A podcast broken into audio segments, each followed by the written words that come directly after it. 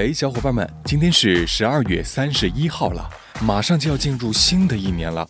不知道大伙儿在这个二零一四年当中啊，有没有得到成长，学习到些什么东西吗？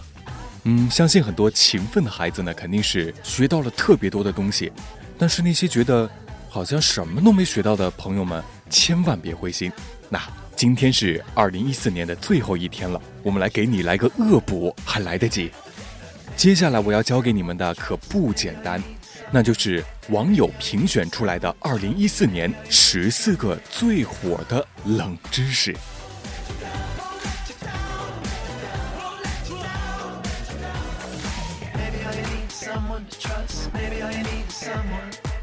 来，先从第十四个说起，有一个叫做维基百科 Zero 的计划。给欠发达国家的手机用户啊提供免流量阅读维基百科的服务，这个福利在三十四个国家有效。第十三个，在第一次世界大战中，一个匈牙利人头部中枪，刚好伤害了睡觉的神经，从此他一直没有睡过觉，而且非常健康的过了一辈子。哎，真的有这么神奇吗？那这么说来，如果每个人都像他那样，把大脑中控制睡觉的那个神经给破坏掉。那所有人都不用睡觉了，这一下子多了这么多时间了，人类的发展进程会不会速度加快一点呢？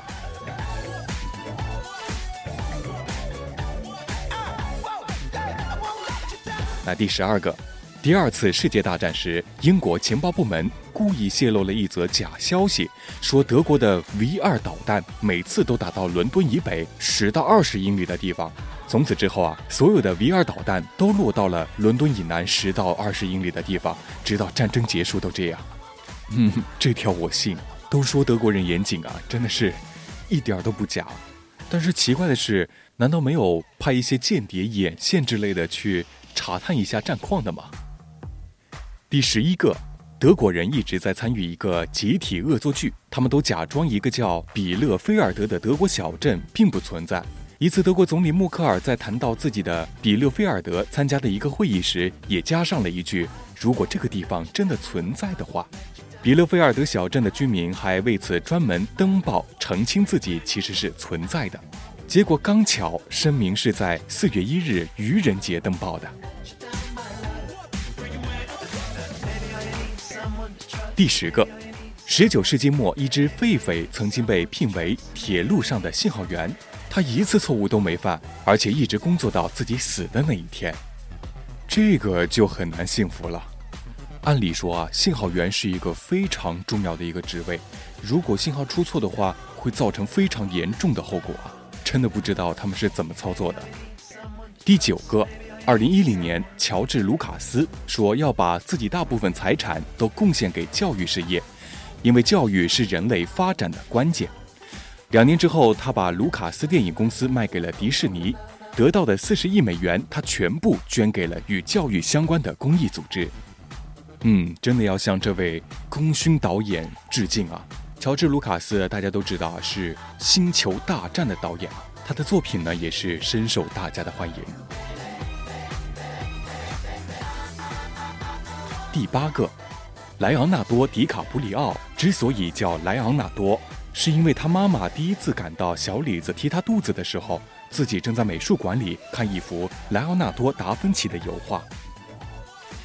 第七个，当芝麻街的 CEO 被问到 Bert 和 Ernie 是不是同性恋的时候，他回答说：“他们不是同性恋，他们也不是异性恋，他们就是两个手偶，腰部以下什么都没有。”哎，真的好聪明啊，不然怎么能当 CEO 呢？是吧？